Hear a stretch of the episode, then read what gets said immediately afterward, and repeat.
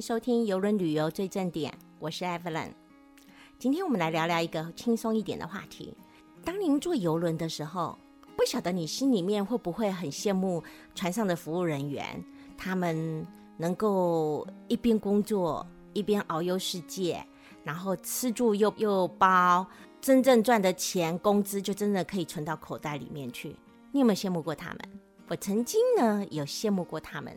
后来了解一下他们工作性质了以后，那我发觉那不适合我。可是呢，还是有一些你很想知道的事情哈。那我们就透过这个节目来跟大家一起揭开这个潘朵拉的宝盒，让您知道一下他们船上工作人员他们的性质、他们的薪资，还有他们船上的一些员工设施，还有最后我们来分析一下这个环境到底是呃适不适合现在年轻人。我们来聊聊当海上的服务人员这工作好不好？首先，我把它分析一下，为什么它会让我们怦然心动的原因呢？归类有四点。第一点，美金计价，至少六个月的合约，含基本薪资加包吃包住，还有员工福利，还送你医疗保险。所以呢，只要用功工作。用心工作就可以存下你人生的第一桶金。心动二，你可以世界各地的去旅游，不需要庞大的花费，对不对？这应该是我们大家最心动的哦。心动三，你想升迁完全没有极限，就是怕你的能力有限。这等一下我们来聊一聊。心动四，可以满足你异动不安的灵魂，然后呢，告诉你。我的未来不是梦，我相信这是年轻人一直在问自己，一直在问自己如果你自己现在没有很固定的薪资，或者是说你现在还在那犹豫不定的的话，这应该是会让你觉得说，嗯，我的未来充满了前景啊！这是四个心动的理由。让现在的年轻人他们想要说，如果我在陆地上找不到适合我的工作，是不是在多方的考虑之下，可以去从事一游轮的服务人员呢？我们来看一下，目前全球大概有二十五万名的游轮从事人员，这是一个非常高流动率的工作哦。每一年呢，需要的大概有七万名左右的新血呢。才能够替换掉他呃原来就有的能力或者已经流失掉的人力，比如说有些人退休，比如说有些人就离职，不再回到海上来了。从现在开始预计呢，到二零二七年为止呢，还会有新船下水，所以这些新船大概还有一百一十三艘，所以呢，额外的他还需要大概有一万人来支援这个领域。所以，如果没有特殊事件发生的话，在未来的十年，每一年游轮产业就需要有八万名的新血才能维持它的营运。今年的新冠病毒就属于是特殊事件，所以现在游轮界的这些海上的从事人员，他们也跟陆地上的从事人员面临到同样的困境。如果你的合约还没到，那你现在在船上，除非是船公司同意，你就先回家，要不然的话，你在船上，你还是要继续工作。那当然轻松一点，不过你也是过着好像是与世隔绝的隔离生活，那也是心头也是很苦的。那你还有薪水可以拿。如果你的合约已经期满，但是你现在又被困在船上。一般来讲，你是薪水是不会再发给你了，但是呢，还有送你回家的机票呢，这船公司还是会负责。如果你中间在陆地上需要住酒店啊，等待飞机的话，这部分船公司就没办法负责了。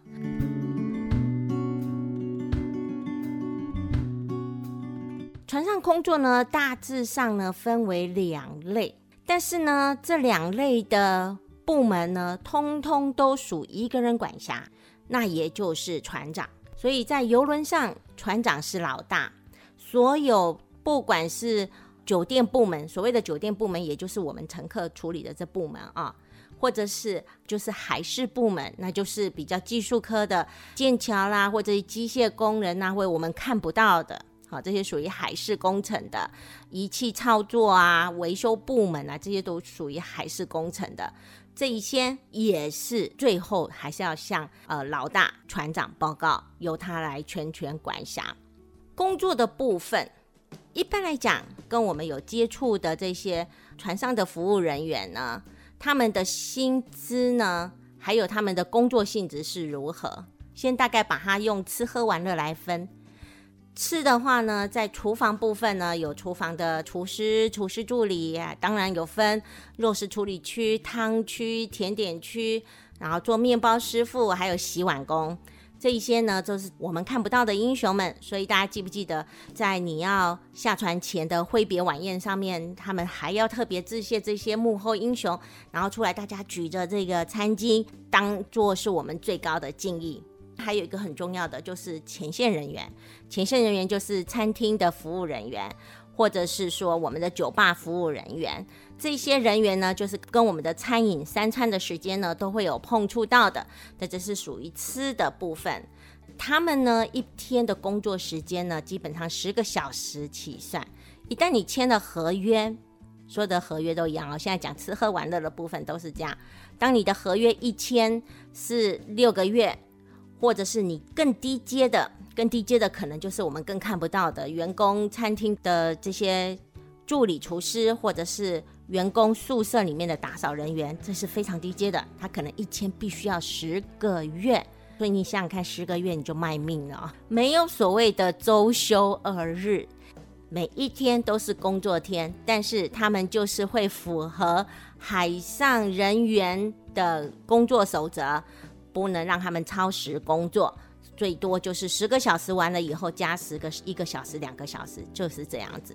然后有分班制，有时候你在跟他们聊天，就说啊，明天要到哪个港口啊？你要不要下去啊？你问十个，起码有七个八个告诉你说，哦，明天我想睡觉。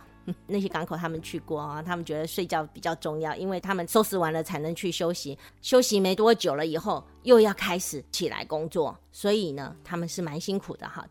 玩的部分就是，当你上下码头的时候，那些维护的人员，船上呢看到的表演人员，entertainment 的这些部门，包括我们的 cruise director，也就是娱乐部总监，掌管他下面所有这些娱乐部门，还有呢 SPA 的人员，做水疗的。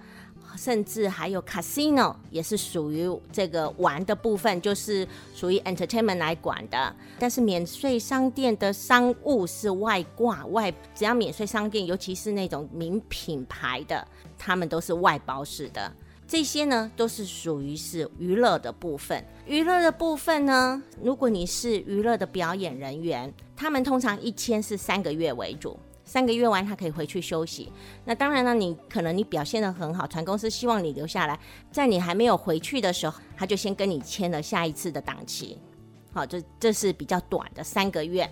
那我们来看住的部分，住的部分呢，那就更重要哈，因为就是我们的 cabin steward。房间服务人员，房间服务人员他的工作性质是这样子：早上的那一次就要利用乘客出去吃早餐，或者是到港的时候出去玩的时候呢，赶快呢一间一间打扫，每一个人有他负责的一呃区域。那他如果那天是到港，他要下去，他必须要在中午啊一点两点之前，他一定要把它整理好。两点的时候他就不用下去了，他就干脆去睡觉了，因为马上呢。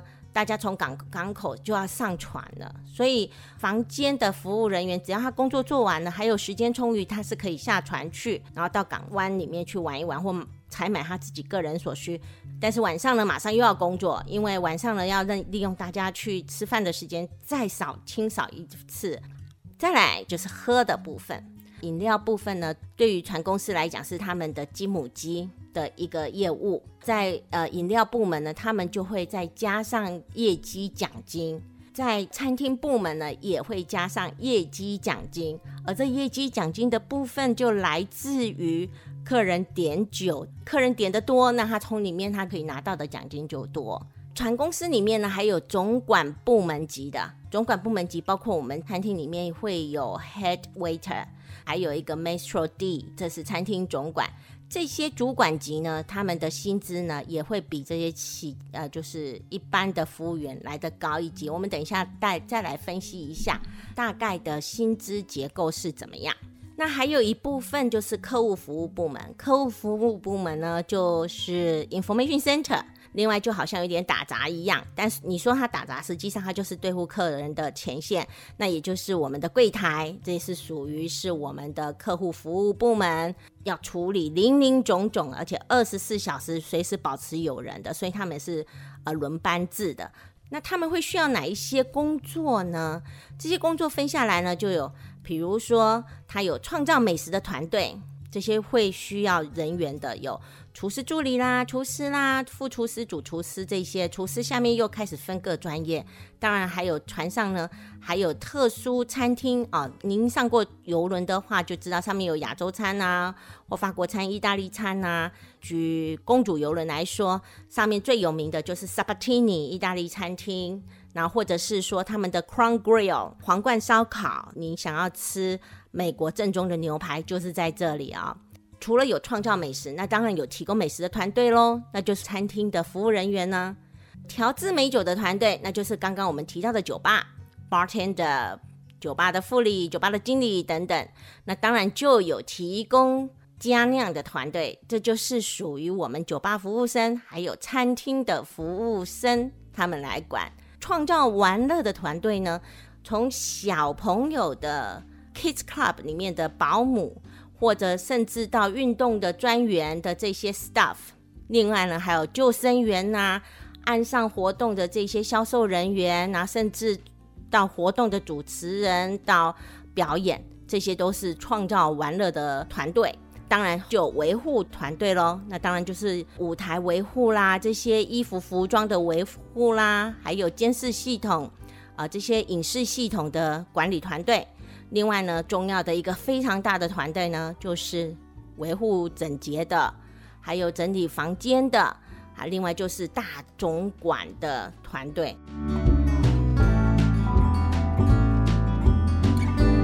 那我们来看一下他们的薪资，说了他们的薪水呢，说出来就不晓得您的想法是如何。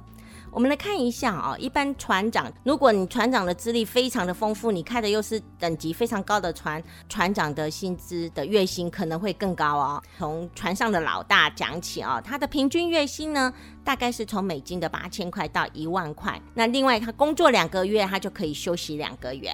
你要当到船长，那当然要很丰富的经验了哈。再来就是 staff captain，也就是船上的直属船长。这个 staff captain 呢，他的平均月薪呢，就是大概是美金六千块到美金八千块之间。他是船上的第二号人物，他必须要熟悉船上所有船长可以知道的工作，他随时都可以替代而上，也就是有一点像是副船长的意思。第三号人物呢，就是我们的 hotel direct 旅馆部门的总监，他平均的月薪呢是。美金八千到九千块一个月，管理的都是属于船上有关于客户住的部分，下则到员工住的部分，这都属于他管的。一般呢，他就是工作四个月，他就可以休息两个月。所以就是你级别越高，那当然你就好像是陆地上很高级的工作一样。那再来就是前台的经理，前台的经理呢？薪资呢，大概是每个月是五千到五千八之间。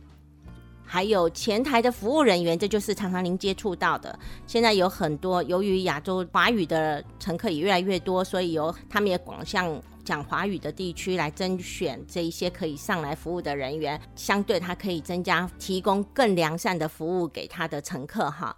那在前台的服务人员呢？他的平均月薪呢，大概就是美金一个月是一千六到两千二之间。但不过他要求你要讲流利的英文之外，你还会要有第二或甚至第三的外语。那他属于是就是 staff。我们来看一下岸上的观光经理，这通常呃亚洲的乘客比较不会影响到，因为亚洲的船呢，呃上海出发的通常都已经整个团都被包了。就是你要是从海外出发的，你可能就偶尔会去订一下。这个呢，月薪大概是两千三到三千二。再来，我们来看一下，就是说，哎，船上有一个专门卖预购将来的游轮，你就可以去跟他订购的。那我们叫做游轮销售顾问。这个呢，感觉好像没有做什么事情呢，还蛮凉缺的。他的薪资大概是多少呢？他的薪资月薪大概是美金一千八到两千二左右。再来呢，船上还有保全人员，那他这也算是比较不是那么辛苦的职缺。不过到港日他是真的很辛苦，有时候他站在外面，这样子他的月薪大概是一千二到一千八。好了，我们现在直接进到重点，就是你常看到、常接触到的这些人。我们先来讲餐厅的总管，餐厅的总管他的月薪大概是美金五千八到七千四左右，看他的资历而不同。餐厅里面的服务员呢，他的薪资大概是在月薪两千五到四千二之间。为什么有这么大的幅度？这里面有包含他的业绩奖金。也就是说，你必须要达到多少业绩，卖酒的业绩，或者是他们有在卖这种几个特别餐厅套餐，然后或船上有品酒活动，鼓吹客人去订，这样他就有业绩。再来，房间服务人员呢，他平均月薪大概是美金一千二到一千五之间。所以你算一算，如果以房间服务人员每一天的工作时数大概是在十个小时左右的话，再加上他之前之后的准备时间的话，算下来每一个小时的薪资还不到美金十块钱。所以为什么有一些人算一算，了解了时薪的话呢？他会觉得说，嗯，我看我还是去澳洲剪羊毛好一点，因为澳洲剪羊毛的时薪大概是在十八块、十九块左右澳币啊。OK。再来就是我们的娱乐总监 Cruise Director，天天上台去跟你讲笑话，然后介绍今有什么节目，明天要有什么节目，然后说我跪下来求你们今天晚上去一位总会的那个 Cruise Director，船上的娱乐总监，他的薪水呢也大概是在美金五千八到七千五左右，也看他的经验而定，也看船而定哈。所以呢，这大概是大家比较有兴趣的，有关于他们的一个薪资结构。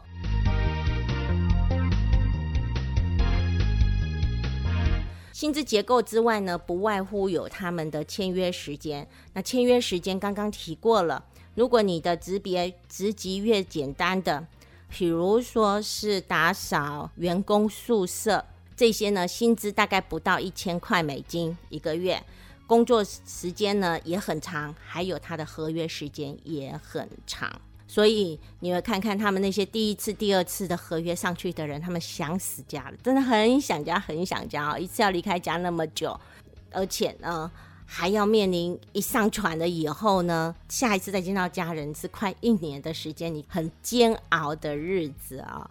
在船上呢，我们当乘客的时候呢，我觉得哇，五光十色，天天就想着怎么玩。你就是负责玩，负责花钱，负责听音乐，负责看表演。负责吃啊，真美妙。然后睡觉起来呢，你就到了另外一个地方了，那种感觉真好，对不对？好了，我们来看一下员工的部分。至于员工他们有没有这么好？没有，他们上去是赚钱的，所以当然是不一样的了。那我们来看一下员工里面呢，他不是说包吃包住吗？我们看员工的餐厅，员工的餐厅，有些人会有一种想法说啊，员工们是不是吃我们？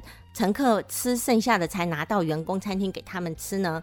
不是的，他们有自己的厨房，有厨师帮他们烹煮。那基本上他们没有说像我们点菜似的，他们都是用自助餐的方式。他们有单独的员工餐厅、员工用餐区。那员工用餐区的时间比较长，尽量就是让每一个部门。大家之间都错开时间，所以你把你工作做完，你下来吃的时候，刚好另外一批已经上去又继续工作了哈。所以他们的确是蛮科学化的管理。员工餐厅它是免费的，菜色的话呢，由于看一下船上的员工，那尽可能就是国际多元化。所以比如说这艘船里面呢，菲律宾籍来的员工比较多，那当然他们会以菲律宾的食物稍微多一两样。另外呢，就是经理阶层啊。或者是海事服务人员，比如说大副、二副的这些，他们呢有一些比较高级的，他们就可以去乘客餐厅去用餐。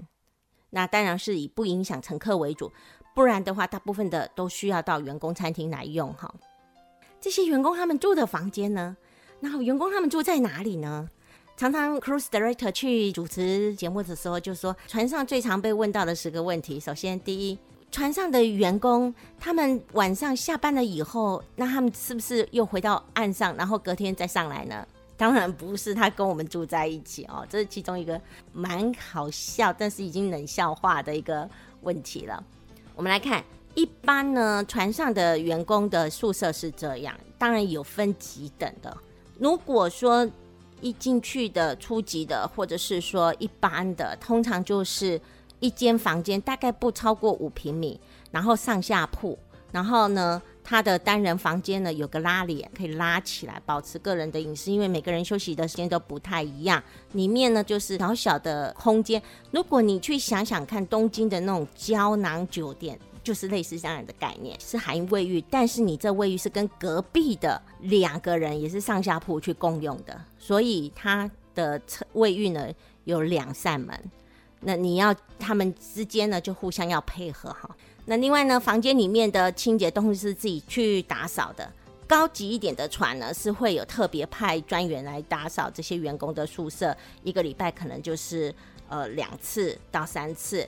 但是，一般比较大型的船呢，它比较没有这么多的人员可以支援的话呢，通常就是要靠员工自己去处理他自己的垃圾。那至于他的床单呢，他们有个区呢，就是把旧的床单拿过去，就换新的床单过来。如果你是比较高级的员工，比如说这些经理级，经理级的通常他们都可以一个人住一个房间，是有海景房的，当然房间也是比较小的。另外呢，如果你是船长，船长的房间在哪里？通常船长房间就在剑桥后面，的房间大小大概跟一般的呃我们乘客的房间差不多大，这样子会让船长有比较好的舒适空间。那简单级的呢，餐厅 waiter 或者是我们的 cabin steward 还要在低级的，他们有像是助理级的清洁人员级的，他们可能要四到六个人共用一间房间。那万一你在船上，谈恋爱，然后你遇到自己的挚爱，然后结婚呢？船公司也会考虑这种情形，就会让夫妻两个人就住在一个双人房里面，这是比较人性化的处理啊。那另外呢，就是有人会说，哎，那船上呢，对这些员工有没有照顾他们的一些活动呢？有的船公司他们也会针对这些。员工呢举办卡拉 OK 之夜啊，或者是电影之夜啦，或者是也有一些 SPA 的活动啊。这些 SPA 活动通常就是就是到港口的那一天，客人偏少的时候，他会挪出一两个大家通常不要的时间，来让这些员工来预定，然后呢用员工价来来做这些 SPA。那至于 WiFi 呢，WiFi 要钱的哈，但不过他们也是有员工打折价。船上的免税商品呢？船员呢？他们也有自己的 discount。最辛苦的就是在于你真的听一听他们的薪资了以后呢，你会觉得说，呜，要慢慢就打消退意了哈。但是它最迷人的就真的是强迫你要存钱，带你到世界各地去。一次合约签了六到八个月以后呢，你总有时间可以上岸去。当然啦，可能你还跃跃欲试，这时候呢，年龄就是一个很大的一个限制。如果你还很年轻，你觉得嗯真不错，建议你最好就是上到船公司，然后到他的人事部直接递交你的 CV，这会比较好。如果你觉得自己对自己没有信心，自己来的话，你可以透过 agent。透过 agent 有一个好处，就是至少他可以先了解你个人的一些强项，然后帮你做出评估，然后另外就可以帮你申请到适合的工作。而这些你要去找的这个 agent 呢，最好就是不跟你收钱的，而是跟船公司收钱的，这样会比较好一点。